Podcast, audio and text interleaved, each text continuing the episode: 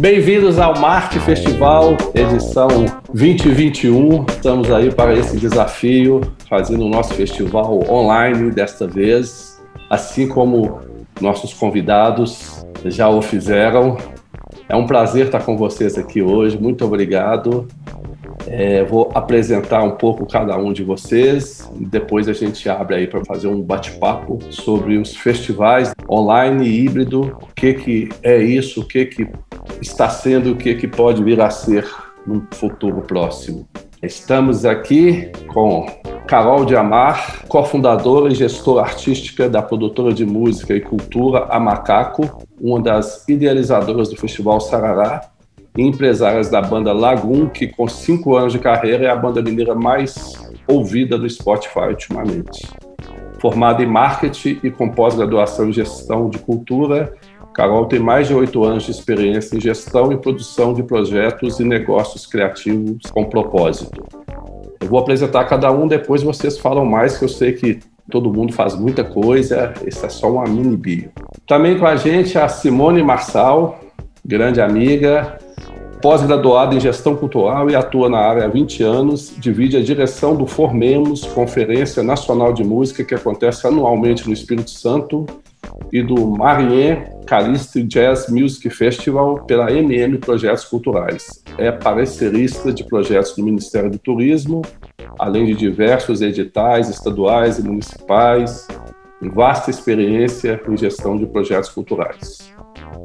René Chalou é sócia da Cirrasgo Produções, idealizador do Festival Cirrasgo em Belém, com 14 edições, e que aposta na diversidade da música brasileira e revela novos nomes do mercado musical paraense e nacional, incluindo sempre artistas internacionais.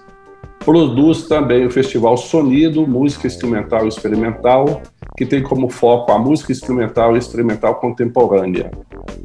Realização da seletiva Cirrasgos e de diversos shows e projetos musicais pela Cirrasgo Produções, produz também o Circuito Mangueirosa de Carnaval, que vem resgatando o carnaval tradicional de rua de Belém. Nosso amigo Fernando Fado é produtor e gestor cultural em Araçatuba, interior de São Paulo, idealizou a plataforma Zona Plural, responsável, entre outras ações, pela realização das três edições do Plural, Festival da Diversidade.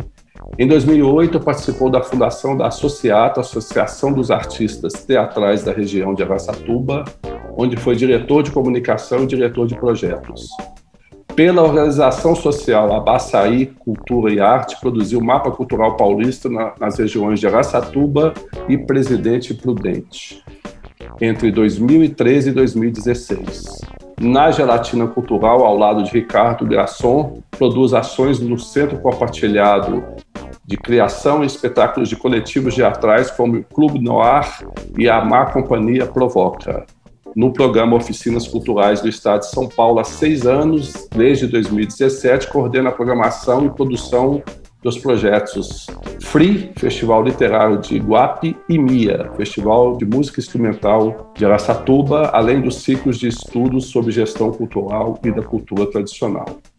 Então é isso aí. Esses são os nossos convidados desse painel, que a gente vai falar sobre os festivais no Brasil, festivais híbridos, festivais online e festivais presenciais também, por que não, né?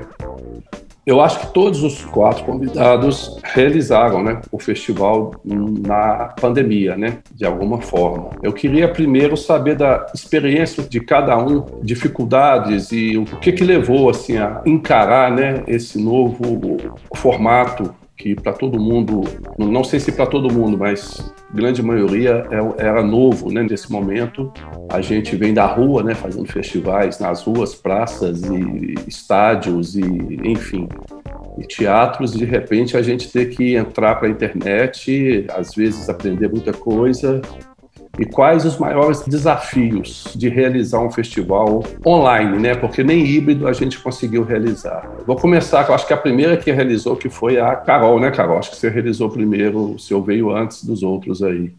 É, na verdade a gente começou realizando algumas pílulas, né? Quando, quando foi em março, a gente ia começar no mês seguinte, logo que veio a pandemia, no mês seguinte a gente ia começar a divulgação do festival físico, né, do ano passado. E aí a gente deu uma segurada e falamos, não, vamos focar em conteúdos digitais, ali pensando que ia voltar tudo ali em maio, junho, que foi o, o, a expectativa inicial, né, logo que tudo parou.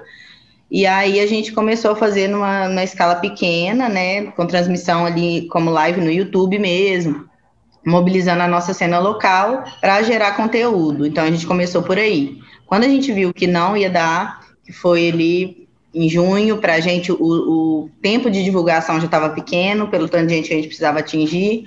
Então, mesmo se tivesse voltado tudo, já era arriscado para a gente, em questão de, de comercialmente falando. E aí a gente começou a estudar o formato de realização do festival 100% digital. É, eu acho que o maior desafio para a gente, primeiro, foi que a gente passou, igual você falou, de produtor de evento para produtor de conteúdo digital. É uma coisa que a gente nunca tinha feito antes, que, que era transmitir. Antes a galera estava transmitindo em tempo real. Quando a gente chegou no nosso, a gente entendeu, foi em agosto, né? A gente já tinha ali cinco meses de pandemia, e a gente entendeu que seria muito arriscado transmitir ele 100% em tempo real. Então, aí a gente já avançou para um, um produto gravado que seria mais seguro. Mas o grande desafio foi atuar mesmo nessa curadoria sendo digital. Então, como interagir, impactar as pessoas é, com conteúdo digital. É, não tem que vender ingresso, mas tem que mobilizar pessoas a assistir. Então, acho que foi o desafio da descoberta desse novo, dessa nova missão que estava ali na nossa mão, é que para mim foi o mais, mais complexo, assim, e também porque as próprias instituições é, de direitos, por exemplo, não sabiam como lidar com aquilo. Então, o ECAD, é, o BEM, não sabiam ainda como lidar com isso, né? Como cobrar desse festival? Peraí, eu cobro da marca, eu cobro do festival. Ficou ainda, ainda teve essa, essa dificuldade, a gente não sabia como é, qual que seria o processo exato de licenciamento para que tudo fosse 100% correto. Então, teve essa profissionalização do mercado acelerada para atender esse montante de conteúdo digital. E eu acredito que para a gente ali foi um dos principais desafios. Né? Além de ter que fazer uma puta entrega para a marca é, sem a experiência física. Só para a gente, para quem não sabe, entender melhor, o festival seu é um festival grande, com um público sempre muito grande. Fala um pouco o que é o Sarará, um pouquinho da história dele. É o Festival Sarará, um festival que acontece desde 2014 em Belo Horizonte. É um festival bem focado na música tropical brasileira. Então a gente trabalha ali 100% com música brasileira até então. E é, a gente começou em edições para 5 a 7 mil pessoas, e na última edição física, que foi em 2019, a gente atingiu 35 mil pessoas. A gente estava planejando para 2020 um festival para 50 mil pessoas, e aí é, a gente acabou tendo que fazer toda essa adaptação dentro do contexto que a gente estava vivendo. Então, o Festival Sarará ele tem esse lado, lado B dos festivais da cidade, e a cada ano ele vinha de uma crescência de, de, de, movimentação de público muito grande. Ele começou com 7 mil pessoas, depois passou para 15, depois passou para 20, 25 e depois já estava com 35 mil pessoas. Então agora eu acho que o grande desafio pós vai ser, já, já me adiantando, vai ser retomar esse, esse flow que a gente estava com o festival, né? Num novo cenário total. Ok. Simone, acho que você foi o segundo aí. Fala um pouquinho da sua experiência. Eu participei lá um pouco do, Formemos, do, do, painel sensacional, e eu achei super produção. Né? Vocês sempre atacam bem, sempre chegam surpreendendo. Fala aí um pouquinho dos desafios que foi passar é, para o online. O foi mais ou menos o que a Carol falou. Assim, a gente, em março, a gente estava começando a, a pensar em, em iniciar a divulgação do evento físico e pensando como que a gente ia fazer o evento físico. É, e aí tudo parou, a gente também achou que ia voltar lá para mais junho. O Formemos ele, ele acontece no físico no início de junho. E aí depois a gente viu que não ia ter como. E a, a, a, captação também foi menor do que a do ano de 2019. A gente precisava adaptar de qualquer jeito pelo valor captado, né, de, de patrocínio. E aí a gente resolveu fazer é, ele online, a gente também teve essa, essa percepção aí que a Carol comentou, de que não ia dar para fazer tudo ao vivo, é, porque a gente via que as lives estavam tendo muito delay, estava tendo muito problema, e a gente via que tinha gente mais tendo, mais errando que acertando, né? E um boom, assim, teve um boom de live, todo mundo querendo fazer ao mesmo tempo. E aí a gente fez. É, o, a apresentação do Formemos foi ao vivo, os painéis foram ao vivo, mas os shows foram gravados, já foi um pouquinho diferente. A gente é, é, masterizou o som, a gente melhorou todo, editou os vídeos das bandas e aí depois a gente a gente exibiu, né? Como se fosse online. As pessoas acharam que achavam que era que era ao vivo, né? A gente fez como se fosse ao vivo depois disso, várias pessoas já estavam fazendo projetos mesmo falando, ó, é gravado e depois a gente vai transmitir. Mas naquele momento, como tudo estava sendo ao vivo, a gente não quis tirar essa essa percepção do ao vivo. Então, para as pessoas, era engraçado porque nos comentários assim, né, do, do chat, as pessoas falam, nossa, o som tá muito bom, tá ao vivo mesmo, não sei o quê. Mas na verdade Ninguém não tava, falava nada, né? Não, nem sim, é, não. Vai aí. Para todo mundo era ao vivo. Mas, assim, foi um desafio muito grande a gente entender esse, esse mundo, assim. A gente juntou aqui eu, Daniel, né, que é o meu sócio aqui, o Wilkler, que mexe com audiovisual com a gente, e o Igor, que mexe com som.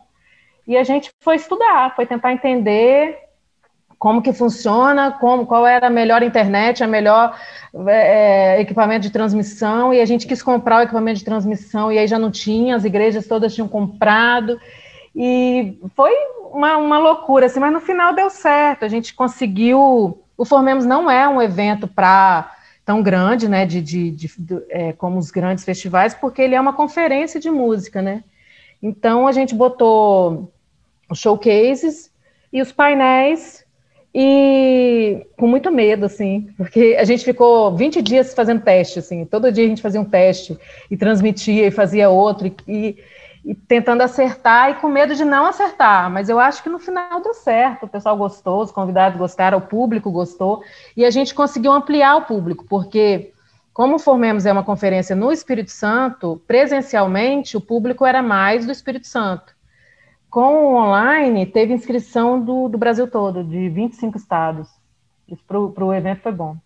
Que maravilha. É, tem isso, né? Para certos eventos, o público cresce muito, porque você pode expandir nacional até internacional. Para alguns que trabalham com o público muito ali no local, né, no dia do evento, aí muda isso um pouco, né? Conta com ingresso, a bebida, tudo que, né, que, que esses eventos grandes contam. Então, são as adaptações de um a um, né? Cada um com a sua necessidade e vai se adaptando. Fernando, você foi o, o, acho que foi, veio o seguinte. Fala aí um pouco do Mia, ou de, você faz vários, né? Então fala o que você, os seus desafios, que é mais de um. Primeiro, obrigado pelo convite do Marte Barral. Obrigado às companheiras aqui também de mesa. Muito obrigado mesmo. Eu vou falar da perspectiva do MIA, do Festival de Música Instrumental, que inclusive a Renê participou na última edição numa conversa também, e da perspectiva do FLI, que é o Festival Literário de Iguape. Esses dois projetos eles são realizados pelo programa Oficinas Culturais, que é um programa do governo do estado de São Paulo, gerenciado por uma organização social de cultura que é a Poiese. E esse programa a gente trabalha com cerca de 300 municípios no decorrer do ano do interior do estado de São Paulo. E na capital também, a gente tem equipamentos culturais na capital também. E o nosso, a grande pegada das oficinas culturais é a relação com as prefeituras. A nossa parceria sempre é com as prefeituras, a partir da relação com as prefeituras, a gente realiza os projetos. É um programa dedicado à formação e à vivência na área da cultura, então são oficinas, workshops e mesmo os festivais tem essa veia de formação também. Então acaba tendo uma pegada meio de conferência e os, as apresentações musicais elas entram para complementar o que a gente discute, para a gente formar um, um pacotão. E o grande desafio nosso foi a questão da territorialidade mesmo, assim, de como é que a gente conseguia sair de um ambiente presencial ir para um ambiente online, sabendo que esse ambiente online também não era mais a, não é a lógica do presencial, também não era a lógica do online antes da pandemia, era uma terceira lógica. E essa foi a matemática que a gente tentou é, é, fazer para desenhar esses projetos, para a gente manter a relação com cada município, porque não só com as prefeituras, né, mas com os grupos, com os coletivos, com os artistas, com os produtores de cada cidade. E isso foi um baita desafio, assim, a, a as questões técnicas da transmissão, a gente testava também, igual a Simone, a gente testava quase que diariamente, para tudo dar muito certo, para a gente chegar no formato que fosse mais satisfatório possível e que fosse uma experiência rica tanto para o público que recebesse, quanto para quem participasse também do lado de cá, né, é, é, com a melhor plataforma para a gente poder transmitir, tendo a melhor experiência possível, porque a gente enxerga a experiência de todos os lados, né, para quem está recebendo para quem está fazendo também.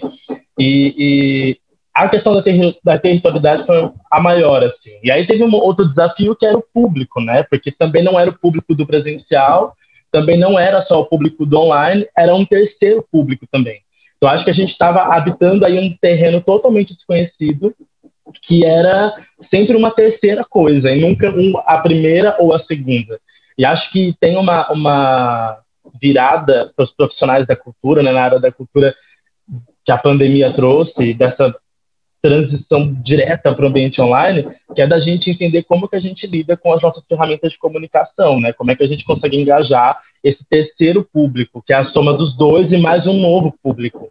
E como é que a gente consegue lidar com isso. Isso foi uma baita matemática mesmo. Eu usei a palavra matemática no passado, o segundo semestre inteiro, foi quando a gente realmente colocou na rua os projetos e vieram todos de uma vez é, é, até o ciclo de cultura tradicional que a gente faz também, ele é um ciclo voltado para mestres, né, para líderes indígenas, e como é que a gente consegue chegar nesses lugares de uma forma segura, né, é, é, e trazer isso também. Enfim, o nosso grande desafio foi como é que a gente consegue sair da questão espacial do aqui agora, que é o, que é o presencial, para uma outra noção de temporalidade, né? Que é o online, que é a coisa que fica gravada, que acontece depois, e que, e que cada um está numa localidade, numa realidade diferente. É, é, isso. Mas ao mesmo tempo foi muito foi muito rico assim pensar nas possibilidades de conexão. Mas acho que os pontos positivos a gente fala mais para frente. Né? Mas o grande desafio foi a territorialidade mesmo. Como é que a gente conseguia sair do, do presencial mantendo essa coisa muito firme. E a gente tentou trazer para cada programação uma questão regional muito forte mesmo. Assim. Pelo menos 50% de cada programação tinha que ter de pessoas daquela determinada localidade, para a gente conseguir manter aquilo e acho que deu certo. O MIA, né, que eu já fui algumas vezes fazer workshop com os artistas, é, e é uma coisa complicada, assim, eu até fiz para outros outras entidades, workshop com artistas, mas é, é, era muito legal, né? É muito legal, né? Aquela coisa do artista tocar ali, você falar com ele sobre a música, sobre a, a, o artístico, música.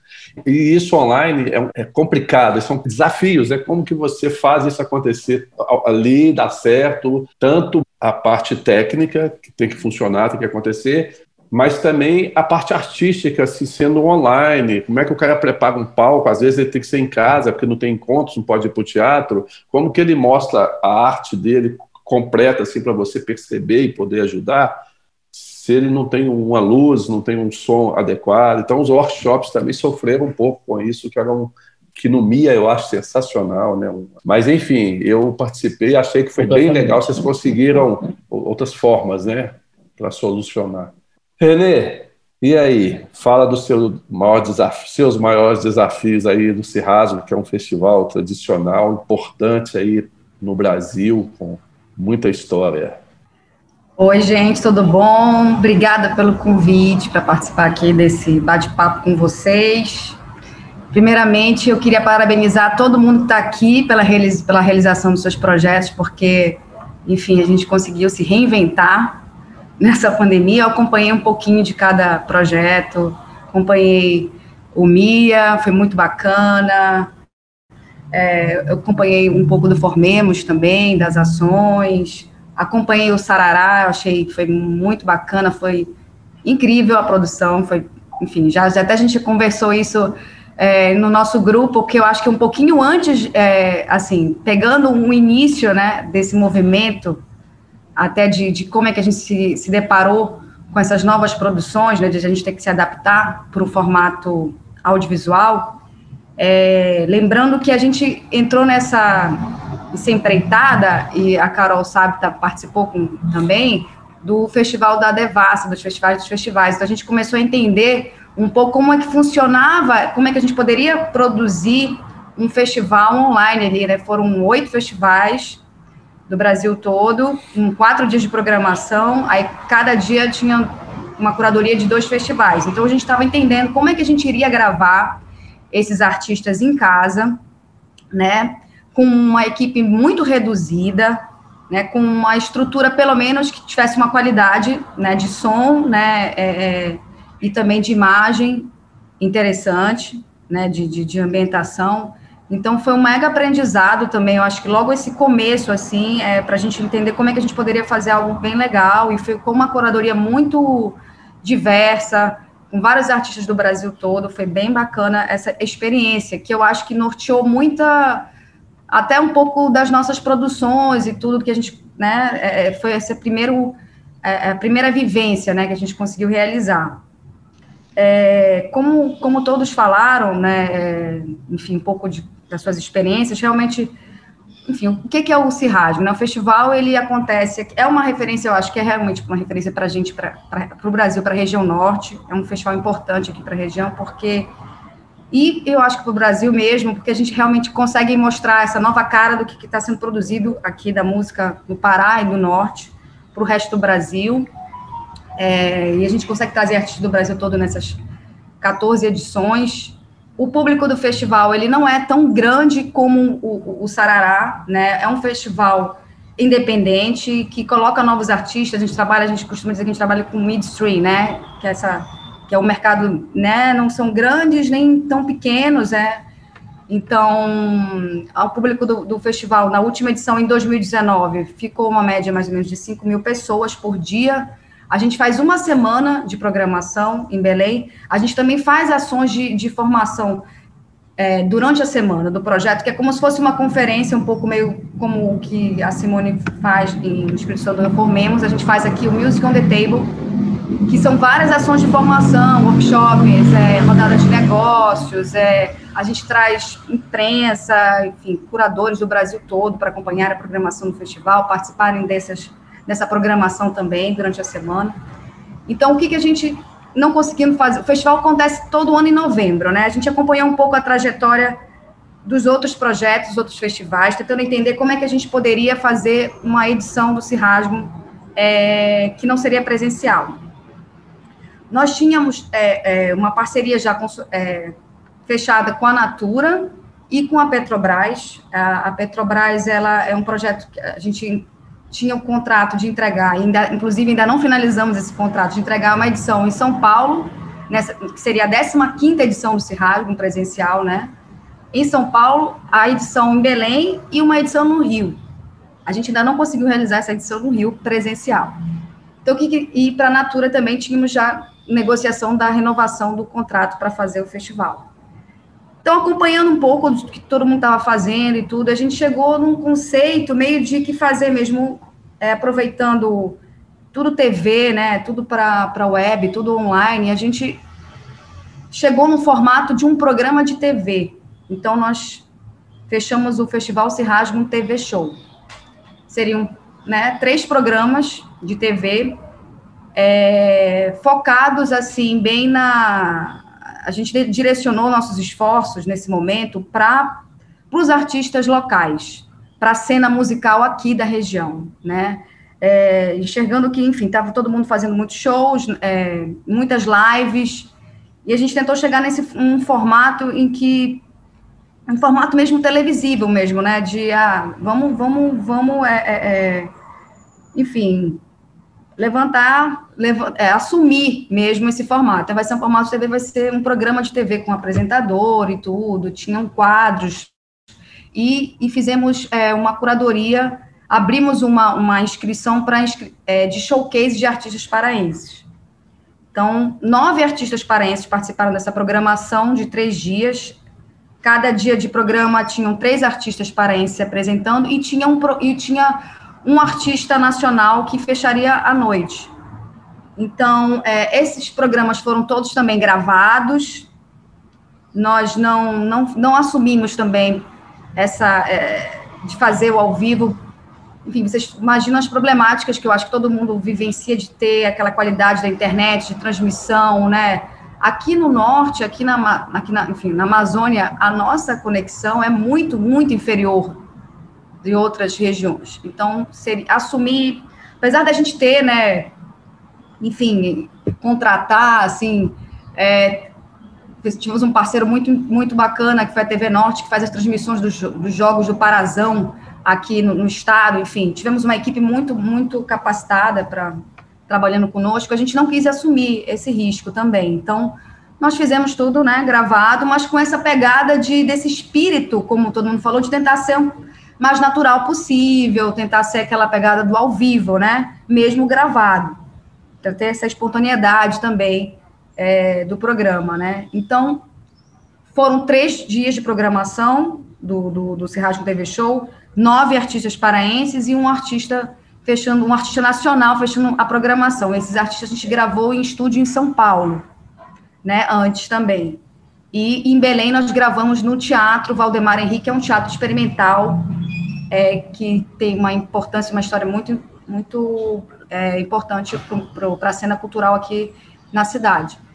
Então foi um grande desafio para a gente tudo isso, né? De, de, de ter que se aventurar para o audiovisual, né? A gente, na verdade, eu acho que todo mundo já tinha é, produzido, enfim, produz conteúdos né, digitais para os seus projetos, para os seus festivais, mas a gente tem que assumir né, isso, a gente realmente teve que assumir que a gente agora está trabalhando com audiovisual e que não tem muito. A, a, e a perspectiva não.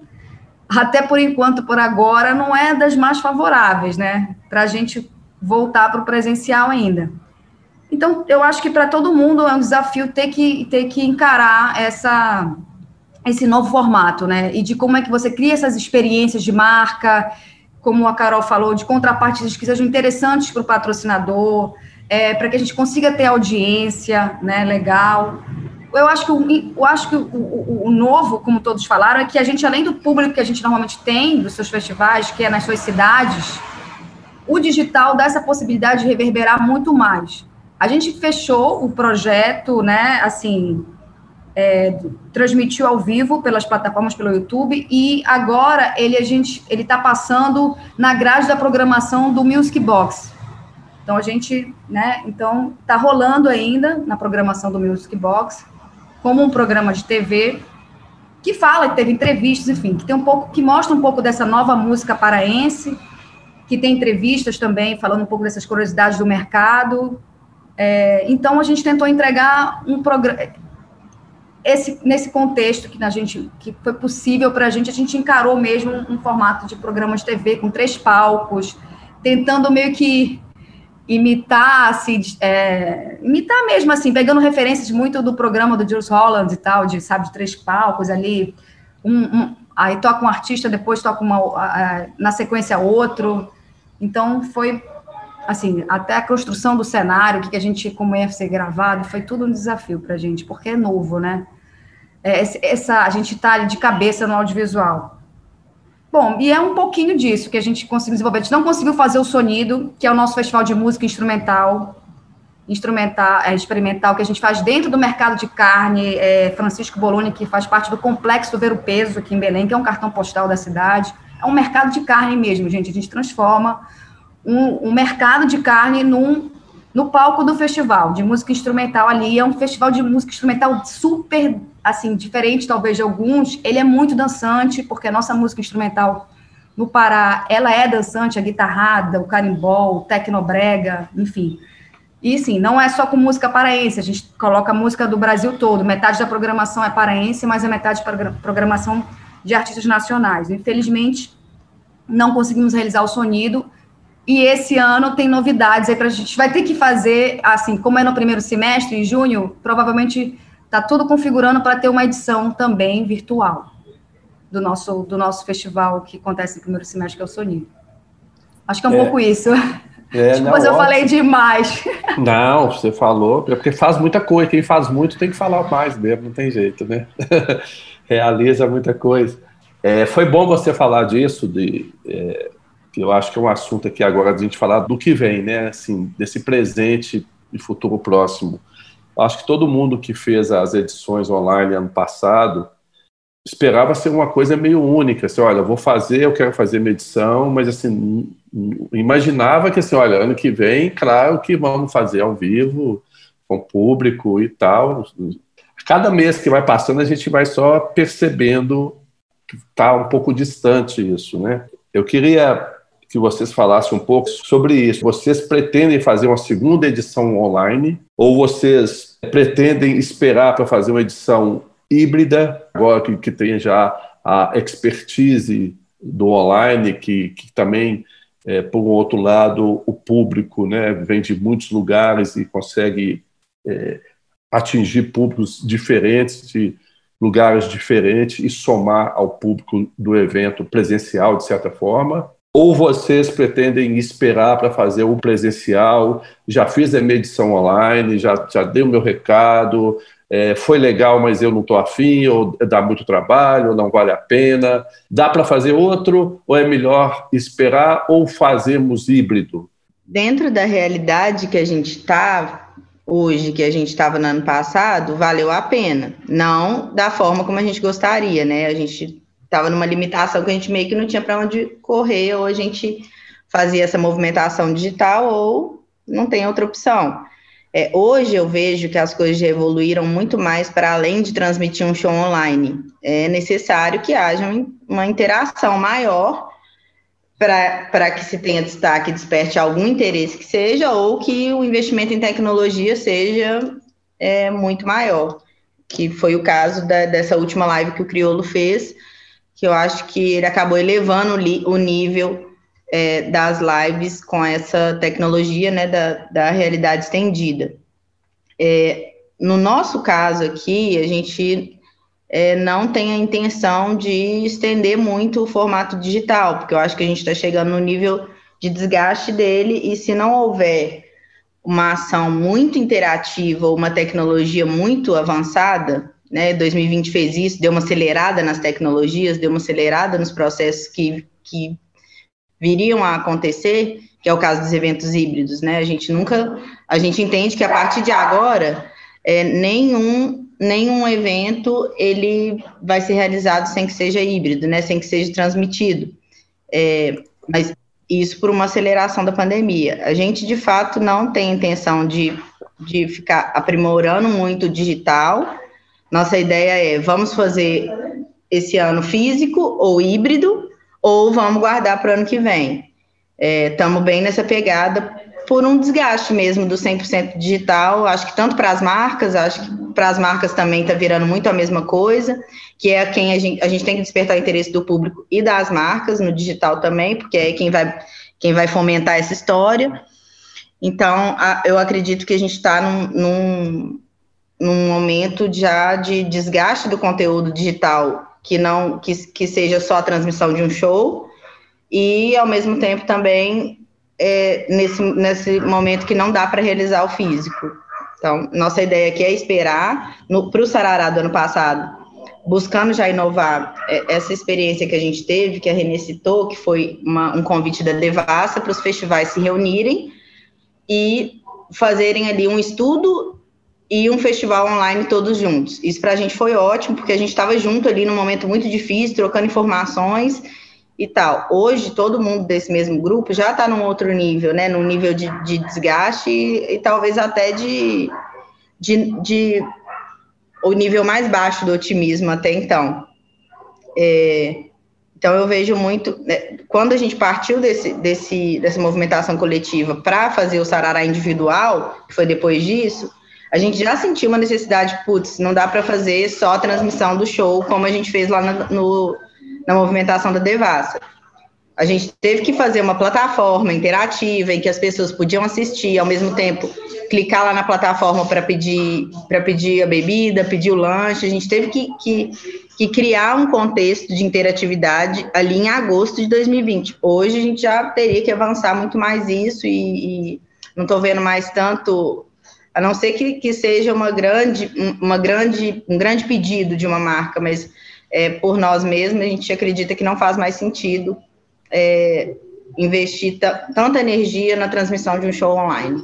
É isso, né? É sempre bom ter uma primeira experiência para a gente entender. Nem o que é bom para todo mundo vai ser para a gente. Cada um tem as suas demandas, dificuldades. E, é, e a gente, formato, assim, mesmo, né? mesmo a gente entendendo que a gente está saindo da pandemia com esse plus, né? Porque a gente acabou tendo que virar PHD em fazer conteúdo digital e transmissão, mesmo sem a gente querer. Então, a gente sai com esse plus desse aprendizado, mas é, a gente entende também que daqui para frente não conseguiremos mais fazer nossos festivais físicos sem que eles sejam transmitidos, mas uhum. ficar só no ambiente digital é, também não é uma coisa que enche nossos olhos, não. Sim, é tem que ter o abraço, o calor do abraço, o público ali, né? É, pra gente, imagina pro artista, né? Que tem então, que ter então, a gente está com uma quantidade é. grande aqui de coisas é para fazer, os projetos são menores, né? Total. né? Então a gente tem mais e aí, Simone, Formemos, então, vai para a segunda edição online ou que aguardaremos? Vai acontecer online, não tem jeito, que era para ter acontecido ano passado e a gente não pode mais passar para frente, que é da escritora capixaba que é Elisa Lucinda. A gente tem um festival é, de bandas capixabas que passou aqui no, na Audi Blanc, que também vai ter que acontecer online, porque tem que ser até março. É, a gente tem uma mostra de filmes, documentários, que a gente também vai fazer uh, online. Mas o Formemos e o Marianca ali, a gente tem três projetos aprovados na Rouanet captados, que é o Formemos, o Marianca Calixto, que é um festival de música instrumental, e o Musim, que é um festival de música infantil. E a gente está tá nessa, nessa, tomando, nessa tomada de decisão, na verdade, porque estamos conversando né, com os patrocinadores. Um patrocinador já sinalizou que quer, prefere que faça online do que que não faça. Mas a gente quer fazer, quer tentar o, o, o semi-híbrido, assim, sabe? Aquela coisa do trazer os artistas para se apresentarem para um público menor e transmitir para o público maior Estamos pensando nas possibilidades, mas a gente, a gente quer fazer. Eu acho que o físico, físico mesmo, vai demorar ainda, né? Com esse negócio de vacina para pouca gente. Mas alguns lugares já estão é, pensando também. A gente está conversando com o SESI aqui, conversando com algumas pessoas para ver a melhor possibilidade aí de ser um online é, o mais com mais conexão possível, né? A gente fala muito que o Formemos é um evento de conexão, porque é uma conferência. Então, é bom porque as pessoas podem se encontrar, conversar, se conhecer, trocar ideia. E no online não, não tem tanto isso, né? Diminui bastante. Mas eu acho também que a gente não pode deixar de se movimentar, sabe? É, tem, que, tem que fazer alguma coisa, porque senão a gente fica. Quem não é visto não é lembrado. E, e botar a cadeia produtiva para trabalhar também, né? Porque online ou não, as pessoas, o, o, os profissionais estão precisando trabalhar, né? Então, eu acho que quando a gente consegue chegar nesse meio termo aí, a gente coloca também, mesmo que não alcance um público tão grande quanto a gente gostaria, a gente consegue colocar as pessoas para trabalhar e movimentar a cena. Vocês pretendem fazer ele híbrido ou não? Vai ser presencial? Vai ter, assim, igual toda feira tem, tem imagens de tudo para depois soltar um vídeo. Ou vocês pretendem fazer híbrido, transmitindo tudo? Então, 2019 a gente já fez assim, né? Sem a pandemia a gente já fez, a gente transmitiu todos os painéis ao vivo. Não foi uma experiência muito boa, porque a gente ainda estava com Ainda a empresa que a gente contratou teve uns problemas, mas foi transmitido. Eu acho que, como a Carol falou, não, a gente, não, ninguém vai poder fugir disso mais. Eu acho que tudo agora vai ter que ou, ou ser híbrido, ou, ou você faz online, ou você faz híbrido. Vai ser muito difícil você, pelo menos até 2022, assim, né? Você conseguir fazer um evento totalmente físico, até porque tem que ter distanciamento, tem que ter várias coisas que você, mesmo que você faça físico, você vai vai alcançar 10% aí do, do que você costuma alcançar, né?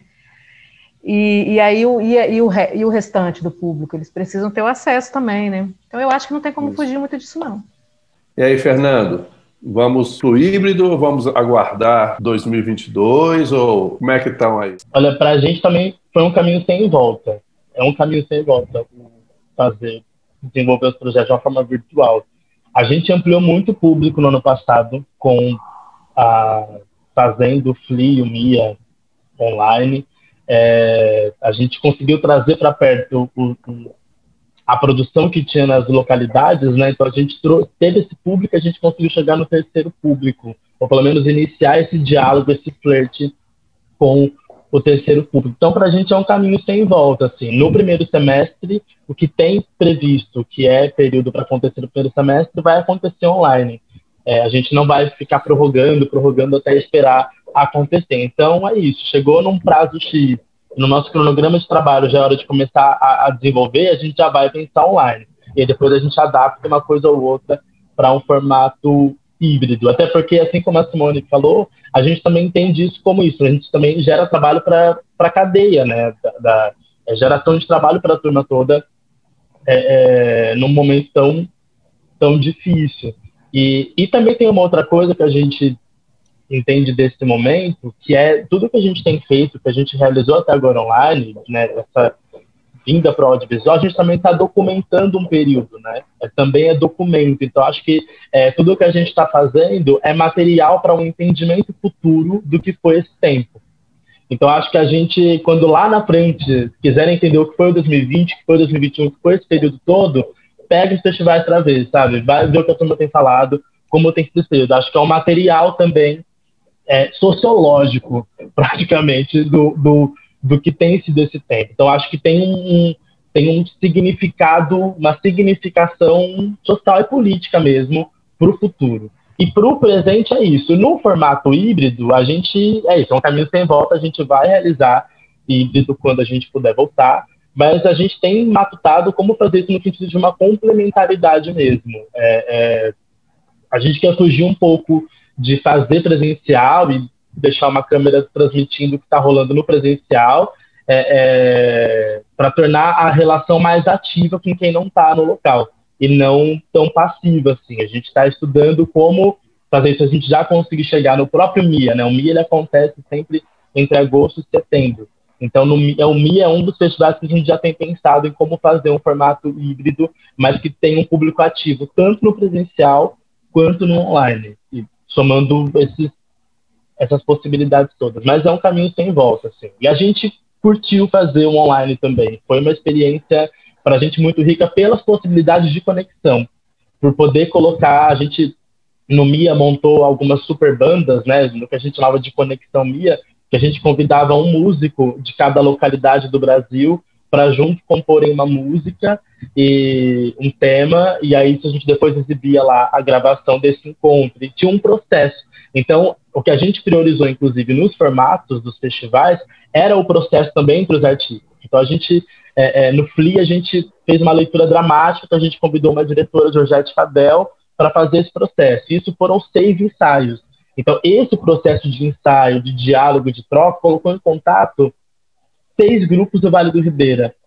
Era um processo, talvez no presencial não seria possível, porque de colocar, né, cada um está numa cidade, de colocar para conversar, para se encontrar. Então, acho que essa potência do encontro e da conexão é o que a gente quer explorar mais. Inclusive, agora, quando a gente fizer online no primeiro semestre, é o, a gente vai investigar novas formas de contar essa história, que são os festivais, de, de deixar quem participa do festival ainda mais ativo e não mais cumprindo mais um contrato de, ah, ok, vou lá gravar um show, apresentou, né? Que fica uma coisa filha também, mas como que a gente consegue é, despertar paixão em quem está participando do festival e no público que está assistindo também, né? De ver uma coisa inédita, de ver algum encontro. É, é... Enfim, a gente tem pensado em como despertar paixões com tudo isso, né? Nesse momento tão de tanta é, tão triste, tão frio e com tanta coisa ruim acontecendo, a gente tem pensado em como despertar paixões e, é, é, e fazer com que o festival seja um toque, seja um abraço também. Então, é, é um desafio, né? Mas a gente não vai abandonar online, não. É, é uma realidade. Isso do MIA foi sensacional, esses encontros, e talvez a gente explorou isso menos que poderia, eu acho. Tem explorado, né, de poder ter pessoas de todo mundo, né? Eu fazendo discos, trabalhando com alguns artistas, isso foi possível. Eu achei muito legal, porque você mandava uma faixa para colocar guitarra nos Estados Unidos, ou na França, ou no Japão. Você pode trabalhar com músico do mundo inteiro. E o online te dá essa chance de encontrar pessoas né, do mundo todo. E, isso é, é, é eu acho que o Mia fez super bem, os encontros musicais, né? Eu quero falar desse assunto depois que a Renê falar um pouco dela, da experiência dela, mas eu acho que a gente está no, no, caminho sem volta mesmo. E para o bem da música, todo mundo que conseguiu aprender um pouco mais nessa pandemia é, vai vir muito mais forte, eu acho, mesmo não fazendo híbrido, mesmo fazendo presencial, mas já vai ter a experiência né, do online que sempre aprende muito. Eu acho que, por isso que eu acho que o, o híbrido, os eventos híbridos que já vinham fora da música muito forte, eh, existiam muitos eventos acontecendo híbridos fora da música, e, e, veio na música com uma força muito grande, eu acho que não, também muito difícil largar. Por isso, pelo público, pelo, por onde você chega, por onde você leva a sua, a sua ideia, a sua arte, o seu, show, o seu festival. Então, eu acho que realmente não tem muita volta. E aí, Renê, o que, que você acha? Você vai fazer o Cirrasgo, os outros, o Sonito, como é que vai ser? Então, por parte, vamos lá. é, a gente passou no edital da Lei Aldir aqui, aqui no Pará para executar uma versão online, né, formato digital do Sonido. Então, nesse momento, a gente está na, na, enfim, na produção desse projeto que vai ter, que vai ter esse formato é, digital, e provavelmente a gente vai continuar numa parceria de também fazer transmissão pela, pela TV desse material do Sonido. O Sonido é um, é um festival de música instrumental que a gente também faz muitas conexões, a gente faz muito, realiza muito encontros, a gente sempre coloca um artista coproduzindo com outro, sabe, shows inéditos. O Festival Cirrasmo já faz isso também, mas o Sonido a gente sempre coloca shows assim exclusivos, shows que coloca um artista, é, um artista paraense com um artista é, de São Paulo, um artista, enfim, é, Pernambuco, para tocar e se, e se, fazer um encontro único ali no, nos palcos, né? Então, a gente pretende, talvez, também replicar um pouco do que é essa essência do sonido, esse formato. Eu acho que não tem volta mesmo. A gente, em 2021, a gente vai continuar com essas experiências é, digitais online, a gente vai ter que descobrir, porque eu acho que cada evento tem uma. É, tem, pode desenvolver certas. É, é, é enfim, certos é, resultados com, com o digital e, e, não, e, e que não que daria para fazer, mas que o presencial, por exemplo, no Cirrasgum é quase que meio que impossível, assim, tipo, pegando como exemplo o, o Festival do Sarara, que, que abriga 35 mil pessoas, né, por exemplo? Como é que você. Ou você desenvolve um outro produto de fato, né, para o festival, como a gente tentou fazer pelo Cirrasmo desse, de, em 2000, 2020, a gente transformou o festival num programa de TV, mas fazer o presencial como ele é normalmente seria impossível, eu acho, ainda, né, nesse cenário. O, o Cirrasgo é em novembro, é, o Marcelo, meu sócio, está muito mais esperançoso do que eu. Eu sou muito mais, assim, um pouco mais é, pessimista, porque vendo como está o avanço da vacinação, aqui no Pará o estado está bem crítico, né? Enfim, não estou vendo tanto os avanços assim para a gente conseguir fazer algo presencial. E o presencial também, mesmo que a gente consiga, quer dizer, mesmo que a gente consiga fazer um projeto, talvez, assim, pensando no híbrido, né? Você também tem que pensar no, no contexto de, de, de acessibilidade para você não ser um, um ser excludente, entendeu? Tem que democratizar também. Então, assim, tem esse evento, a parte que vai ser presencial, né?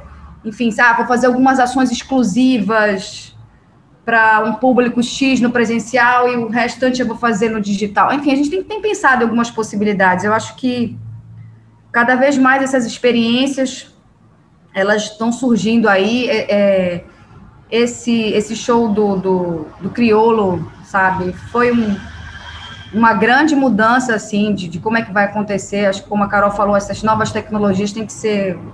É um processo irreversível. É, a gente, a princípio, no Cirrasgo, a gente ainda não tomou nenhuma decisão, mas a gente acha que é importante acontecerem ações, desde que a gente tem que desenvolver outros produtos, entendeu?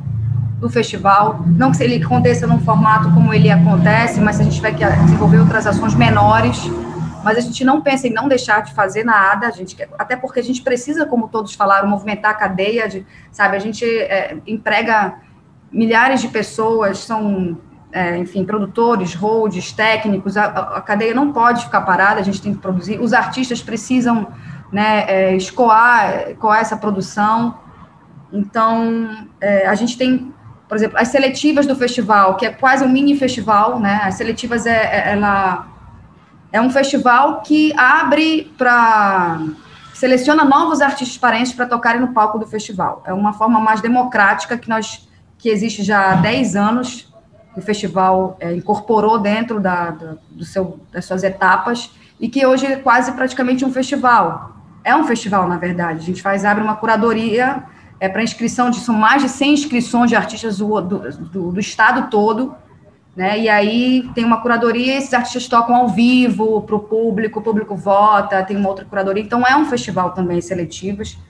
Então a gente pensa esse formato de já, já conversando com alguns parceiros e patrocinadores, de que a gente consiga realizar, é, mesmo que não consiga presencial, mais no digital, pensando também em processos de de capacitação, de aceleração desses artistas, de como é que a gente pode posicionar a carreira deles, pensando na cena local, no norte. Então, muitas das nossas ações, inclusive esse ano, a gente está pensando cada vez mais de como é que a gente consegue mostrar essa música produzida na Amazônia, que é uma música muito desconhecida ainda, é, né? E a gente, eu acho que a gente tem esse papel aqui de, a gente estando aqui, ter essa missão também de trabalhar e de reverberar essa música desses artistas também. Então, é, é, é, assim, não tem, eu acho que não tem volta, a gente vai continuar fazendo ações digitais, acho que é importante que não parem as atividades. Tem projetos que eu acho que dá para executar muito mais tranquilamente no formato online, e eu acho que online é isso, a gente possibilita que eu esteja conversando com vocês aqui, aqui no Norte, nesse país com dimensões continentais, que é o Brasil, eu estou aqui no Norte, né? A Carol está tá em Belo Horizonte, né? A Simone está tá, tá em Vitória, o Fernando em São Paulo, né? Enfim, a gente está né, em diversas regiões do Brasil trocando uma ideia aqui, então, querendo ou não, o digital proporciona a gente esses encontros, né? Mesmo que não sejam tão assim quentes, né?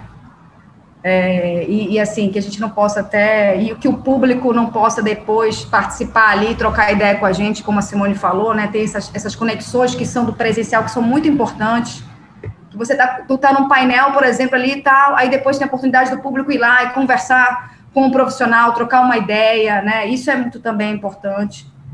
Então, a gente está tentando adaptar todas essas, eu acho que a gente tem que tentar enxergar como é que o público é, pode consumir essas experiências, porque está tudo cada vez mais.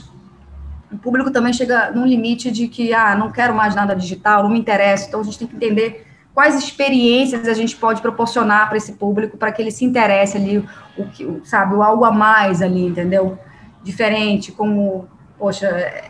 E, e assim, tecnologia, é, de, de, sabe, como um projeto, como, como o, o crioulo, a gente viu do crioulo, é muito caro também, né? É um investimento altíssimo para a gente ainda está trabalhando, a gente ainda está ainda é, nesse processo de democratizar também a tecnologia aqui, para que seja mais acessível para todos, para fazer essas, pra, é, enfim, para ter essas experiências no digital também, né? Então a gente está aprendendo. Eu acho que é, cada, cada projeto novo eu aprendo com um colega, com sabe, com um parceiro de festival, trocando ideias e aí a gente vai chegando num formato que atenda. Mas acho que parar não pode parar. A gente tem que continuar produzindo, encontrando essas formas de, de que o público, né, se conecte, tenha uma experiência interessante. É o nosso desafio que vai ser, né? A gente não é o audiovisual, é o, enfim, a gente está nesse, nesse, nesse novo mundo aí, aprendendo todos os dias, né? E eu espero que o 5G facilite mesmo, como você falou, né? Para a gente vive num país em que metade da população não tem acesso à internet. Então, então assim, falando aqui, a gente teve várias dificuldades nos nossos editais aqui no estado para que as pessoas pudessem se inscrever na Lei Aldir, falando de música, sabe, de cultura popular, falando de muitas coisas, né?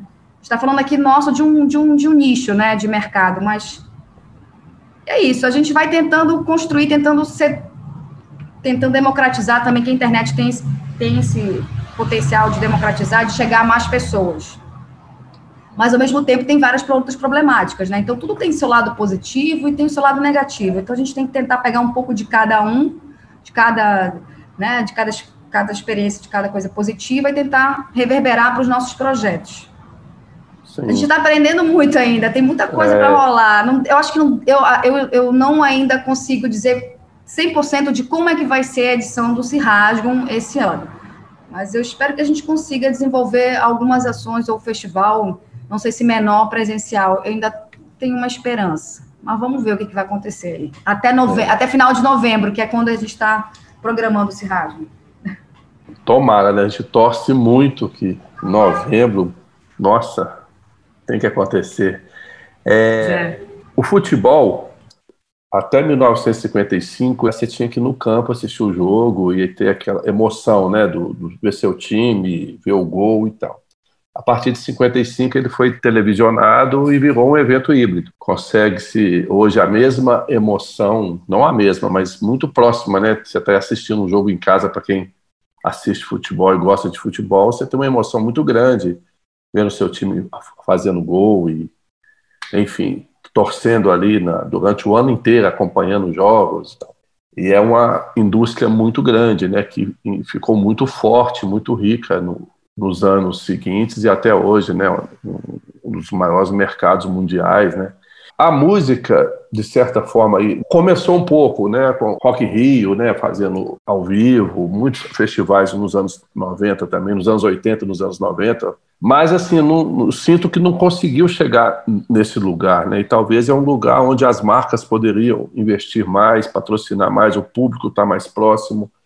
A gente conseguir eventos híbridos dessa forma, dessa grandiosidade, com um público desse tamanho que é o público do futebol sendo a música, né, uma grande paixão também de todo mundo, né? Eu percebi vendo várias lives e eventos e vocês lembrando do Criolo, né, que todo mundo tomou aquele susto de tão bacana que foi, de tão rico que foi.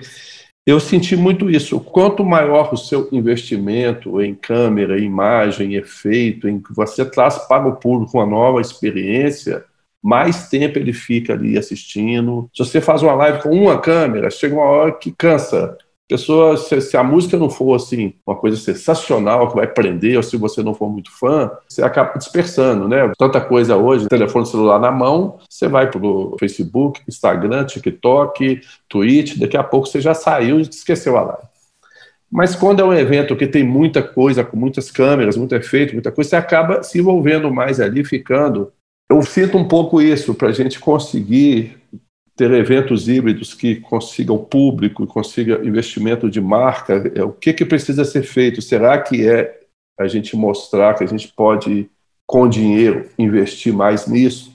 Tecnologia, em, em audiovisual, ou não, talvez assim, a música não tenha essa pegada do híbrido igual o futebol tem. O que, que vocês acham? É, eu achei bem interessante esse paralelo que você fez. Achei, nunca tinha olhado para esse lado. Achei que faz super sentido, né? Por ser uma, uma paixão dos brasileiros a música, tanto quanto o futebol.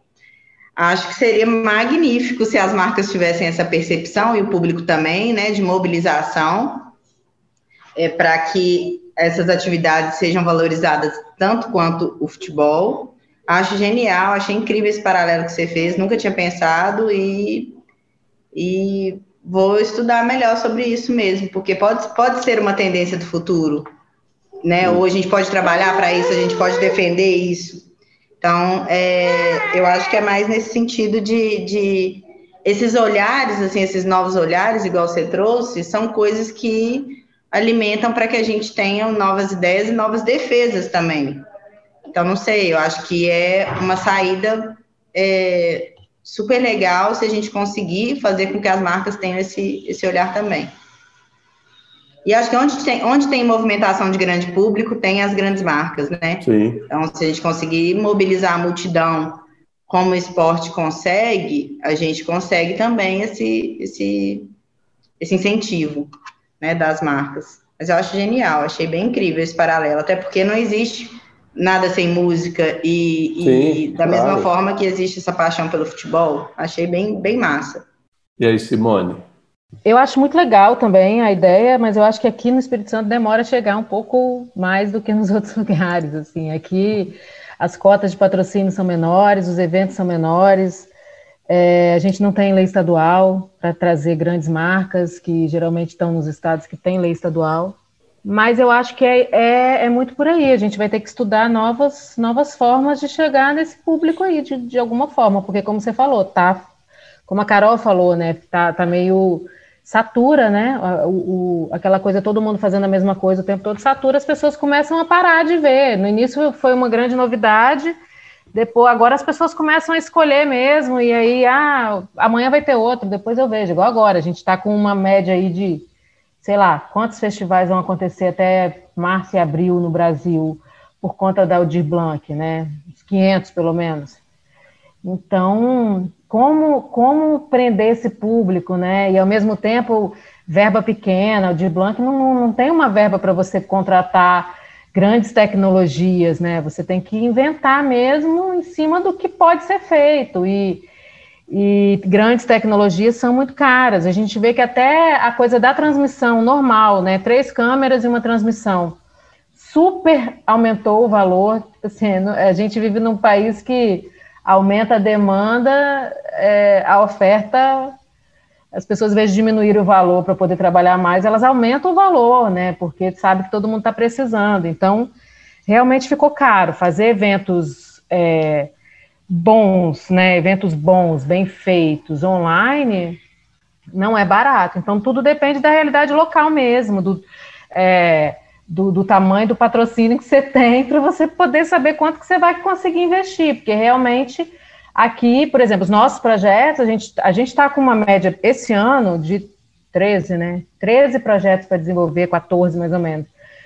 Mas todos pequenos, assim, né? De médio para pequeno porte, porque são todos dentro da, da realidade local aqui. Né? Agora, quem tem condição, quem tem grandes patrocínios, quem, né, quem já está. Eu acho fantástico essas novidades, assim, eu gosto de ver tudo e acho que tudo é muito legal. E a gente, a gente tem que, essa, essa, essa comparação com o futebol é, é fantástico porque o futebol tem lá o público, né? Aquele público, um, um, público contagia o outro e tal. E aí, no, numa época de pandemia, que você não pode, né? Agora você vê os, os estádios lá, né? Com pouquíssimas pessoas, já não é tão como é quando ele está lotado. Então, tudo depende, cara eu acho que a gente vai ficar aí ainda pelo menos mais um ano na tentativa e reacer, tentativa e reacer. Olha só, o Premier aumentou o faturamento em 62% em 2020 por causa do, do híbrido, do online do caso, que nem não pôde ir para o é. estádio. A gente viciou muito com o mercado, a gente nunca teve essa experiência online, então agora a gente tem que aprender com isso. Igual a Ásia, o K-pop, por exemplo o Blackpink tem 1 bilhão e 400 mil seguidores. Eles. Fizeram uma live há duas semanas cobrando 90 reais o ingresso mais barato no YouTube. Tinha ingresso de 150, 180 reais. Imagina o faturamento de uma indústria dessa que aproxima do faturamento do futebol, essa coisa do cara que vende a sua cota para televisão e tal, tal, tal é, eu sinto um pouco que falta a gente entrar nesse lugar, sabe, da indústria da música. Da, da é, eu acho que para a música, essa coisa da, é, do mercado é, independente é mais difícil, né? Você Sim. chegar nesse patamar. E o futebol, ele chegou nesse, nesse patamar aí porque ele ficou parado um tempão também. As pessoas já estavam agoniadas de não ter um jogo, sabe, para ver e tal. Uhum. E a música, de, de alguma forma, ela não parou é, desde a live lá do cara sozinho no violão até o, o, chegar nas conferências e nos festivais, ela não parou. E eu acho que é, quando a Carol falou aí do falou que, que satura, satura um pouco por causa disso, porque a gente está no mercado, é, é, o futebol é um, né, é um, é, sei lá, eu acho que é um mundo paralelo ali, né? Que se, se fosse se, se abrisse o estádio, ele ia estar lotado igual, ninguém ia nem lembrar de, de pandemia, igual o, o, a final da Libertadores lá, que o pessoal esqueceu. Tinha pouca gente, na hora que acabou. Esquece. Então, a gente também tem uma responsabilidade social em cima disso, a gente não pode. É, é, são várias. Várias, vários fatores assim que o produtor. É, a gente não pode simplesmente é, pensar numa ideia do, do, físico, por exemplo, porque é mais legal. É mais legal, mas a gente não pode pensar na ideia de que as pessoas vão sair de um evento nosso contaminadas, entendeu? Então, eu acho que, como a Renê falou, é, não dá para fugir do online, do, do, Vamos tentar ir para o híbrido, porque eu acho que é, hoje é a melhor forma tentar o híbrido, porque querendo ou não, você tem ali um. Não vai ser todo o calor humano de, de um presencial, mas você consegue ter um pouco disso. E, e para quem é para os grandes, dá para pensar nessas tecnologias fantásticas, assim, né? Você não pode pegar um, um artista independente e, e, tentar fazer o que o Criolo fez, né? É outra realidade de, de mercado, outra realidade de, de patrocinador, de enfim. Mas fantástico é. E aí, Fernando? É, eu bato ainda naquela técnica que eu tinha dito antes do público ser ativo mesmo. Eu acho que o futebol tem essa magia, né? Mesmo quando era no rádio, né? Tinha sempre teve essa magia, né? De, de uma participação você está super distante dali do jogo, que é um espetáculo, né? É, nem, é um jogo que é um espetáculo, né? Que, que desperta nas pessoas várias coisas. Mas acho que tem uma coisa de quando eu falo que a gente tem pensado muito em como despertar paixões em quem acompanha os projetos, de todos os lados, né? Quem está fazendo, quem está assistindo, mas é nesse sentido, assim, de como deixar, fazendo que as pessoas se sintam mais ativas, tendo tomada de decisão, assim como num evento ao vivo, presencial, todo mundo é parte de uma mesma coisa, né? Um não existe sem o outro. É, é, acho que no online é quebrar essa quarta parede, digamos assim, e, e, e fazer com que as pessoas joguem junto com quem está ali fazendo na, na, na tela. E acho que esse jogo ainda a gente está descobrindo como fazer. É, é, que é uma nova linguagem mesmo, né? Um terceiro formato, um terceiro público, é um, é um, é um terceiro espaço. E, e, acho que esse é o desafio, assim mesmo, de como chegar nisso. Acho que quando a gente conseguir descobrir como, como quebrar essa quarta parede e trazer o público para perto para contar essa história com a gente, para construir no decorrer do processo, isso vai além acho que do bate-papo, das pessoas comentarem, responder ao vivo, é um, acho que é uma outra coisa ainda, que a gente ainda não descobriu exatamente como, como chegar nisso. A gente está nesse caminho. Acho que tem muita gente tentando e, e, testando muitas possibilidades, mas acho que é uma quebra de uma quarta parede mesmo. Assim, acho que ser mais ativo, né? Que é o que move hoje, né? As redes sociais, que é o que move tudo, né? O que as plataformas de streaming têm esse poder muito por isso, né, da tomada de decisão, né, eu quero assistir determinada coisa, não a grade que vão impor em cima de, para cima de mim, então, é, é, acho que a tomada de decisão, a quebra da quarta parede, acho que é um, é um caminho, mas não tem resposta para isso ainda, a gente vai descobrir mesmo, assim como o cinema também descobriu como fazer muita coisa, como a TV descobriu, apanhou muito para fazer muita coisa, a Netflix apanhou também muito para conseguir chegar no formato que fosse o momento, né, a, a, a momento, o local, o público certo, o momento certo, a gente está caminhando. Mas acho que o Simone disse da gente não ter parado, acho que é muito importante e, e acho que a gente que a gente vai conseguir chegar mesmo num formato ideal. É testando, testando, testando, vendo aquilo que saturou, se saturou é porque tem gente passiva, né? Não, não tá rolando uma, uma troca, né, de, de fato. Eu acho que uma coisa que pode ser animadora é, é isso que você falou, Fernando, de, de, nada substitui nada também. Televisão, o cinema, Netflix, assim, tudo vai aos poucos dando espaço para tudo, né? Tem hora para você ir ao cinema, tem uma hora que você quer ficar em casa, ou vendo Netflix, ou vendo TV a cabo, ou vendo TV aberta, você quer ouvir um CD, você quer ouvir a plataforma, porque você está com a música no celular, você está num lugar que é melhor, a conexão não tem, você vai ouvir. O vinil já é uma outra coisa, é, é um outro som, um fetiche. Isso me anima a pensar que o formato híbrido pode funcionar muito um dia, que você quer ver um show, mas não quer ir lá, você não quer, você está de saco cheio, você não quer ver aquela turma toda, você não tem mais 20, 30 anos de idade para aguentar andar tanto e, e ficar oito horas em pé no evento eu lembro que eu fui em todos os Rock Rio até 2010, 2012, sei lá qual foi o último aí. Eu tinha maior pique para ir no Rock Rio, porque eu, eu, eu, sempre soube que era um trampo pegar o ônibus até lá, andar aquele tanto, ficar ali 10 horas. Eu achava sensacional. E, e hoje eu curto mais ver o Rock Rio na televisão, assim, ficar vendo os caras sentados tomando uma cerveja, Então, assim, eu acho que pode chegar nisso também, se a gente começar todo mundo a, a ter os eventos híbridos, com o tempo as pessoas vão poder saber a hora, onde passa, é, onde tem os shows híbridos todos os finais de semana, canal X ali no YouTube ou na televisão, um canal exclusivo ou dois para para shows no, do Brasil inteiro, música do Pará, música do Rio Grande do Sul, música do Norte, Nordeste, Sudeste, e aí organizando isso. E a gente conseguindo também é, que isso vire uma, uma forma de é, remunerar né, a quem produz, a quem toca, a quem trabalha com música,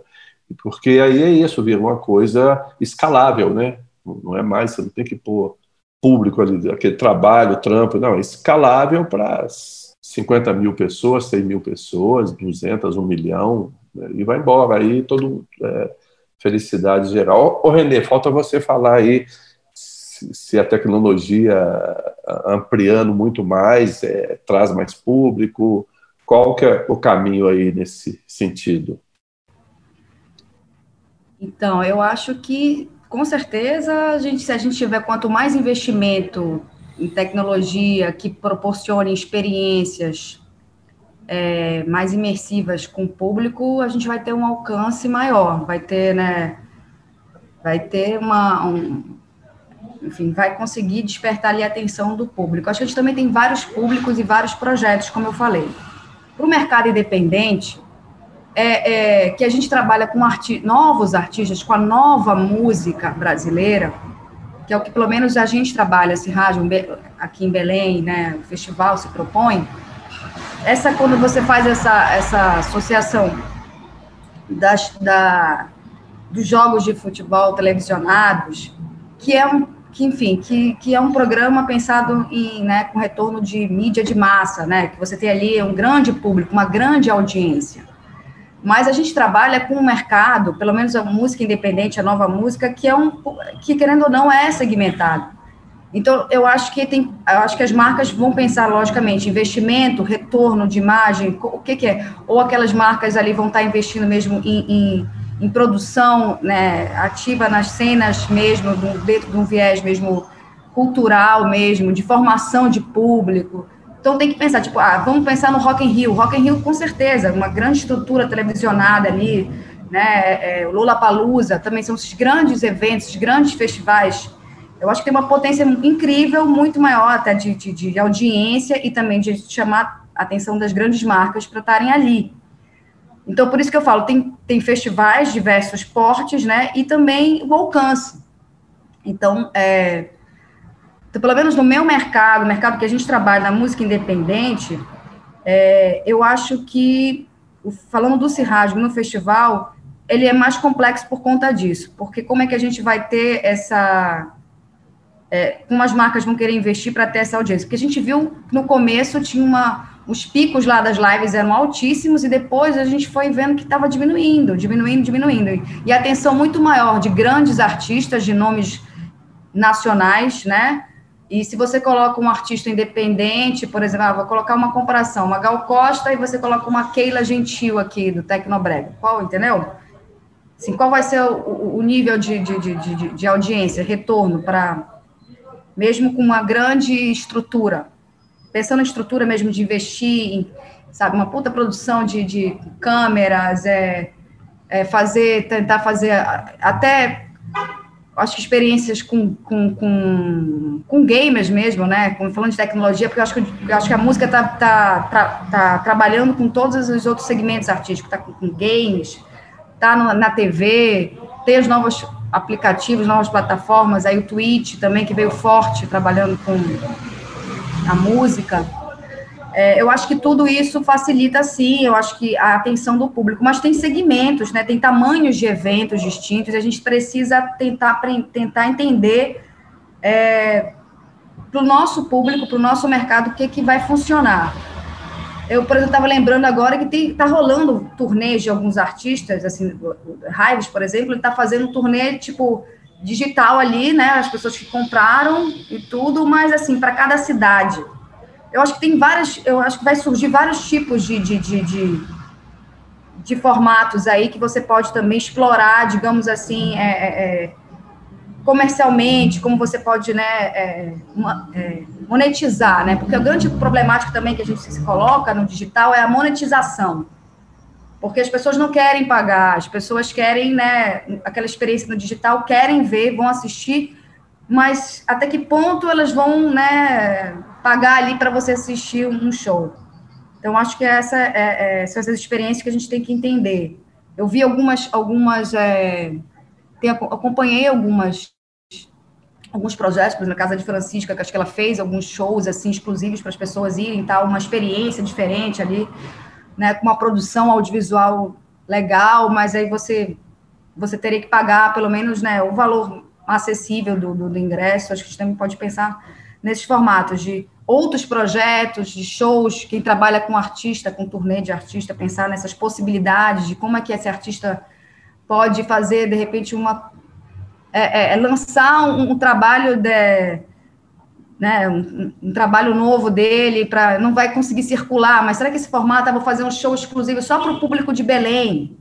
Digamos assim, vou fazer, e vai ser diferente para São Paulo, vai ter novidades para o show de São Paulo, então é, isso pode atrair de repente o público a viver aquela experiência ali, a pagar o ingresso, entendeu? Assim, é, o festival, nossa programação, todo mundo fez aqui, programação totalmente gratuita, ninguém pagou nada para participar dessa programação. Eu, eu não, o Formemos, eu não sei se ele é gratuito, Simone, ou se ele é pago, ou se tem um pequeno custo, por exemplo. É gratuito, né? total gratuito. É gratuito, né? Enfim, é, tem que estudar mesmo, cada projeto é um, é um formato e a gente tem que ver o que, que dá para fazer. O nosso mercado da música independente, pelo menos é o mercado que a gente vive, que eu vivo mais, que é um público, como eu falei, o alcance do Cirrádio é de 5, 10 mil pessoas, é, 5 mil pessoas por dia, né? E aí toda a programação dos três dias dos shows é 15 mil, a média. Então, é assim, é, até que ponto aquela marca vai investir uma mega né, produção e, sei lá, vai ter. Quais são os artistas que eu vou colocar ali para que tenha esse retorno? Porque não é meu papel, assim, como, como festival, a nossa missão não é só colocar artistas mega conhecidos do cenário, que já estão ali, já estão consolidados. Nosso papel é não, é fomentar esse novo mercado, fazer com que esses novos artistas tenham oportunidade de circular pelo Brasil. Então, a gente vive isso, o nosso mercado da música independente. Tem, a, tem ali o, o que, que a gente quer, né, quanto, quanto festival, né, quanto missão produzir. Não é só, acho que tem, tem os dois lados, tem a, o fomento tem a mega produção ali, tem os mega os eventos, os megas festivais, mas tem outros projetos menores que são de formação, que são de, né, de capacitação, são pequenos e não tem esse, como a Simone não tem lei de incentivo estadual. A gente tem aqui no Pará, trabalha com, com, com o CMA, com, com a lei estadual, e trabalha com o Rouanet. Então, assim, a maior parte desses nossos projetos, infelizmente, assim, a gente não consegue, a maior parte da capacitação de de recursos dos nossos projetos não são diretos, é tudo via lei de incentivo. Né? Então, tem, tem tudo isso que tem que ser estudado, né? porque acho que são, são várias, é, a gente tem um a gente tem várias realidades distintas também, de, de como é que o público consome a música em cada lugar, em cada região. É, a gente não pode cobrar ingresso aqui, aqui, aqui no Pará também. A gente tem, tem um teto para trabalhar valores de ingresso. É, é, enfim, a gente sabe até quando, o alcance do, do, do, público que vai ter colocando X artistas. É, então, é a missão também de cada projeto e tem que ver qual é o alcance que esse projeto tem para essas marcas é, investirem em tecnologia para ter um mega evento que possa ser transmitido e que tenha uma grande audiência. Então, são vários, eu acho que são vários tipos de produtos ali, vários eventos diferenciados que a gente precisa pensar com muito carinho, né? Quais são as experiências que a gente, até onde a gente pode ir, para a gente também não, não ir de encontro com, com o nosso público, que a gente já, já é cativo, né? É, e é isso, é estudar essas possibilidades todas. Eu acho que tem muita coisa para ser produzida, muitas experiências que podem ser, criar novos, a gente pode criar novos eventos e novos produtos por conta dessas possibilidades todas, mas pensar também regionalmente, que é uma eu acho que a gente pensa, a internet é para pensar sim, como nacionalmente, globalmente o alcance, mas a gente aqui a gente atua, né? A gente é fomento, é formação nas suas regiões, nas suas cidades. Então a gente tem propósito também. Então a gente tem que pensar nisso também, do que qual é a importância que a gente também está trazendo aqui quanto quanto Cirrasgo, eu falo quanto Cirrasgo Produções e quanto Festival Cirrasgo para a cena da minha cidade, para a minha região. Eu não posso esquecer disso, né? Ah, então, é isso que eu acho que é, é, um, é um pouco complexo, porque é, é, a gente vive um país de muito diverso mesmo, de realidades distintas, sabe? Como é que o público funciona no, do Sarará, como consome ali, como é que o público já consome em, em, em Vitória, no Espírito Santo, que eu sei que também em Vitória tem grandes dificuldades ali. A, a, eu sei, a gente tem. Enfim, tem um, tem um processo ali de formação mesmo, né? A gente aqui no Pará também tem, tá nesse, é importante esses eventos de formação, de capacitação do, do, do artista, a gente sempre está batendo isso, né? Então, é olhar também, é olhar para a cena e tentar olhar para o mercado geral, assim, sabe? Tentar entender de que forma a gente ali consegue se encaixar é, dentro dessas, dessas, é, dessas possibilidades para o digital e para o híbrido, né? De tentar fazer alguma coisa presencial, mas que também não seja excludente para o nosso mercado, para o nosso público. É, é, bem delicado algumas coisas, sabe? É, tudo tem que ser, tem que pesar o pró, os prós e os contras também. Tem muitas possibilidades, mas também tem outras coisas que, que travam. Das, falando de Brasil, sabe? Falando de Brasil, pensando nesse mercado aí de mercados diferentes, de, de mainstream, midstream, do underground, de tudo. Eu acho que tudo aí tem espaço, mas tem, tem que avaliar direitinho aí é, o que, que dá para fazer ou não, dentro da, da, da, nossa realidade financeira e o nosso alcance. Okay. Acho que é um pouco isso. Eu concordo com a Renê, inclusive quando teve a história do é, fazer drive-in, né, show, eu ficava, gente, mas a gente faz evento gratuito justamente para poder ter a democratização, para todo mundo poder acessar, e aí só vai poder acessar quem tem carro. Então você tem que pensar em tudo de acordo, como foi que ela falou, de acordo com a realidade da nossa região, do nosso público, para você não ser excludente. É isso mesmo.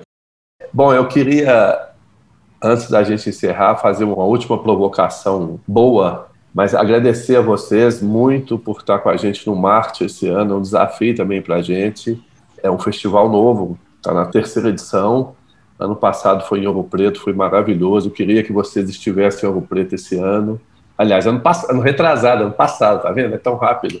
Era Acho que quando eu puder, eu quero, eu quero ir todos os festivais, ah, quando a gente puder, a gente fazer uma assim, pegar Exatamente. uma agenda e fazer, ó, vou esse ano agora, total. eu vou lá no Sarará, depois eu vou, vou participar também do Formemos, enfim, quero ouvir presencial, é, fazer uma Exatamente maratona. essa pergunta que eu queria fazer para vocês, para encerrar. Agradecendo já, muito obrigado mesmo, deixar em consideração final de cada um, mas dentro dessa consideração assim que for possível, qual festival você vai correr para lá, o que que você, qual que vai ser o seu primeiro público em massa quando isso acabar? O que que você tem planejado? Se você pensou nisso, qual que vai ser o seu grito de desabafo quando puder encontrar as pessoas? Dê a sua resposta e faça a sua consideração final, porque a gente encerra.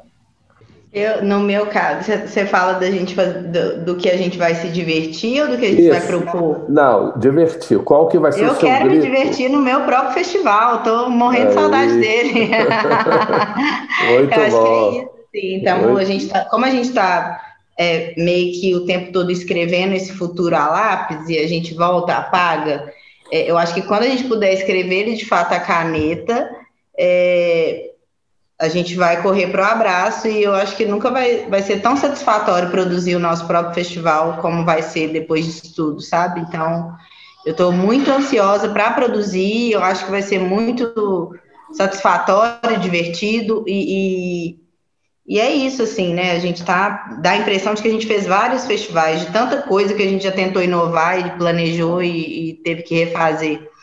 Mas agora, é, eu acho que é isso, a gente aguardar né, esse planejamento real da vacinação no Brasil inteiro, que eu acredito que a gente só vai ter uma noção real ali em março. Eu estava acreditando que seria agora em fevereiro, mas uma noção real de quando isso termina. É, para a gente poder, não que a gente não esteja já prevendo, né? A gente está com plano B, nossa ideia, como, como o Festival Sarará, é, em primeiro plano, realizar esse ano, mas é, atentas à realidade de que provavelmente a gente vai ter que adiar para ano que vem, e já estamos alinhando isso com os artistas, já estamos alinhando isso com, com todo mundo, deixando muito mais é, transparente, né, de que agora existe um plano B necessário, e, assim, morrendo de vontade de divertir no meu, no meu próprio trabalho, que, que imagino que todos os meus amigos também estejam, e não tem um, um, evento especial que eu, que eu falo, cara, esse eu quero ir lá divertir, mas o que eu tô mais com vontade é de tirar os nossos planos do papel e, e, e ir para aquela adrenalina que é né, a produção do, do festival. Que a gente fica doido para começar e doido para acabar, né? Uhum. para dar tudo certo. Sim, total. Mas é isso, eu já agradeço aqui pelo convite, né, em nome, em nome da Macaco, da minha sócia, do Festival Sarará. É, é, igual as meninas falaram, é importante a gente estar aqui nessas trocas para poder desabafar um pouco mesmo, mesmo que um, meio que um confessionário, né? Além do que a gente já conversa com nossos sócios, com nossos colaboradores. E foi de grande valia, assim, tá trocando, escutando o que que nós, nossos parceiros de profissão estão também pensando e, e planejando. Acho que um dos grandes pontos positivos dessa, dessa pandemia foi esse fortalecimento entre os, os produtores, entre os proponentes de festivais e eventos, acho que rolou essa conexão que a gente não tinha antes, pelo menos a gente não acessava com tanta facilidade os outros festivais. É, eu, eu, senti essa galera mais junta, além do fortalecimento das próprias cenas locais, né? Eu vi que cada festival, cada iniciativa fortaleceu muito mais o, os artistas que estão em volta do que os artistas, do que a contratação de artistas de outras cidades. Isso foi um dos poucos pontos positivos e que foram relevantes também, essa, essa união né, do setor. Eu acho que um ponto positivo é esse também, de você estar em casa, os cachorros latindo, bebê, tudo, isso aí é maravilhoso. Exatamente, um confusão. É, é, humano, é orgânico, né? é a realidade. É a realidade como é. é. é essa é realmente a realidade virtual. Real. Me desculpe, Obrigado, Carol. mas faz parte, valeu. Nossa, total, é, é assim que funciona. Muito obrigado, viu? Obrigado pela sua participação. Vamos lá, Simone. Então, eu também queria agradecer, barrar o convite. É, agradecer porque você é um grande parceiro. Ano passado, Formemos aconteceu muito por conta da, da, da sua parceria com a gente. É, e eu queria, eu acho que o festival um festival que eu tenho muita vontade de voltar é o seu, Marte, que foi maravilhoso, assim, a gente adorou participar. Eu e Daniel, a gente estava até conversando, né? Falei, nossa, a gente vai, a gente, a gente quer muito ir nos lugares. A gente nem tinha, eu nem era muito de ficar indo e viajando e, e indo em festival, mas agora eu tô com muita vontade por, por conta disso tudo. Tenho muita vontade de conhecer o Festival da Renê. Quero muito, eu tenho parentes no Pará, eu gosto muito do, da cultura do Pará às vezes fica longe, né? Mas eu acho que agora a gente não está nem pensando tanto que fica longe, a gente só quer ir, né? E eu queria convidar todo mundo para estar no Formemos. Daqui a pouco a gente vai começar aí a, a definir, divulgar, seja online, seja híbrido, seja físico. É, e, e é isso, obrigada. Espero que a gente consiga, o mais rápido possível, estar de novo juntos, se abraçando e, e nessa conexão que é a melhor coisa que, que tem dos nossos projetos e dos nossos eventos. Prazer aí conhecer vocês e bom 2021 para todo mundo. Ok, obrigado, Simone. Mais uma vez, parceria nossa aí que começou lá no Formemos e é para sempre. Valeu demais. Amém, graças a Deus. Fernando? Barral, muito obrigado Obrigado, Júnior. Obrigado a toda a equipe do Marte, todo mundo que está fazendo esse projeto acontecer neste ano. Muito obrigado mesmo. Eu estou no pique de todo mundo aí também. Eu quero fazer uma lista de festivais também para percorrer tudo que eu puder. Quero muito conhecer o Sarará. Quero muito. Faz um tempo já. Quero conhecer Sonido, quero conhecer Rasgum, quero conhecer Formemos, enfim, eu quero realmente. o Marte, é óbvio, que eu não pude ir na última edição, mas eu quero muito. Foi convidado, né? Quero... Convidei, não foi. Sim, exatamente. Não foi possível, mas espero sinceramente que a gente. Eu quero me despedir desejando que a gente saia do nosso raciocínio, que é de um caráter emergencial, né? Porque a gente também não tem nem conseguido criar muito, né? Com tanta angústia que a gente tem de é quando a gente pode voltar, né? Quando é que a gente volta? Quando é que a gente volta? Espero que a gente possa sair desse caráter emergencial de pensar os nossos projetos de adaptar tudo para realmente a gente poder tentar e criar e pensar onde o virtual entra né, é, é, na ordem do dia dos nossos projetos, dos nossos festivais. Espero que a gente saia desse caráter emergencial o quanto antes para, de fato, criar e, e, e, e, produzir sem essa angústia que, que a gente tem sentido desde quando tudo começou. É isso, gente. Muitíssimo obrigado mesmo. Obrigado, Renê, Carol, Simone, Barral. Muito obrigado. Obrigado, Fernando. Valeu demais. Renê, com você. Bom, eu acho que eu estou com a mesma expectativa da Carol. Eu quero me divertir no, no, no Cirrasgo, até porque o nome, né? Cirrasgo é um nome bem de periferia aqui da Pará, de se rasgar, de dançar, se esbaldar, de se jogar, né? O que é o cirrasgo? Cirrasgo é isso, é, é de, de você estar tá lá, de, de curtir, de se entregar, para música, para os shows. Então. Que legal você é, falar isso, porque eu não sabia. É, eu era doido para te perguntar o que é esse rasgo. Muita gente fica na curiosidade. Então, o rasgo é isso: é de Nossa, que se ótimo. rasgar, de se jogar, de estar tá ali na festa, na, na se entregar, entendeu? Para os shows, para a música, de é, de é de festa mesmo. O termo vem de festa e é um, é um termo bem aqui da que bem popular assim na periferia. Então se rasguem, venham se rasgar em Belém quando puderem. E é como você falou, é, eu acho que é muito mais interessante. Eu, eu não conheço Ouro Preto, então assim, é muito mais interessante você conhecer a cidade e no festival. Eu acho que isso é maravilhoso. Isso é uma das coisas muito interessantes que a gente tem tentado fomentar aqui no festival, é que é o turismo cultural, né? O festival, as, as cidades, quando, os festivais, eles são também eventos culturais, é, eventos turísticos importantes, de fomento, né? Então, quero muito conhecer o Festival Marte, quero conhecer presencialmente o MIT, tive o prazer de participar no passado, dos bate-papos sobre o mercado da música instrumental no Brasil. Eu acho que ela é muito diversa também e única, enfim, pela sonoridade que nós temos em cada região do Brasil, como eu falei. Então, aqui o sonido, ele não vai acontecer presencialmente esse ano, a gente iria para a quinta edição. A gente está, fizemos quatro edições do Sonido, iremos fazer um, várias ações assim é, é, de shows também em formato meio de sessions e que a gente deve transmitir isso para a TV, esse resultado desse material aí dentro do projeto da Lei Aldi. Quero conhecer também, o não conheço Sarará, quero ter oportunidade de conhecer e dá para porque assim tem muitos festivais que acontecem no segundo semestre e é tudo assim, um do, é, é, em novembro, acho que novembro é o mês dos festivais, é o, né? festivais, e aí eu quero ir em um monte de festival e não consigo, quase que a gente está tá ali na produção do, do Cirrasgo, mas o, o, o Saara começa é, é, normalmente em agosto, né, Carol? E, e o Formemos é em, em setembro, não sei, enfim, junho. acho que é, junho. É, junho. É, é, é, próximo do, é próximo do Sonido, o, o, o, o Formemos, mas assim eu acho que é importantíssimo a gente que trabalha nesse mercado ir em todos os festivais, conhecer as cenas locais, entendeu? As realidades, trocar essas, essas experiências, ver shows novos, e assim, a gente está sempre. Eu me divido sempre com o Marcelo o máximo que a gente pode viajar e conhecer os, as cenas, os, os, os shows, os festivais. É, enfim, quero fazer uma tour aí. eu não sei por onde começar depois do Cirrasgo, mas é enfim, convido a todos que acompanhem as, as, nossas, as nossas ações, as atividades pelo, pelas nossas redes sociais da Cirrasgum.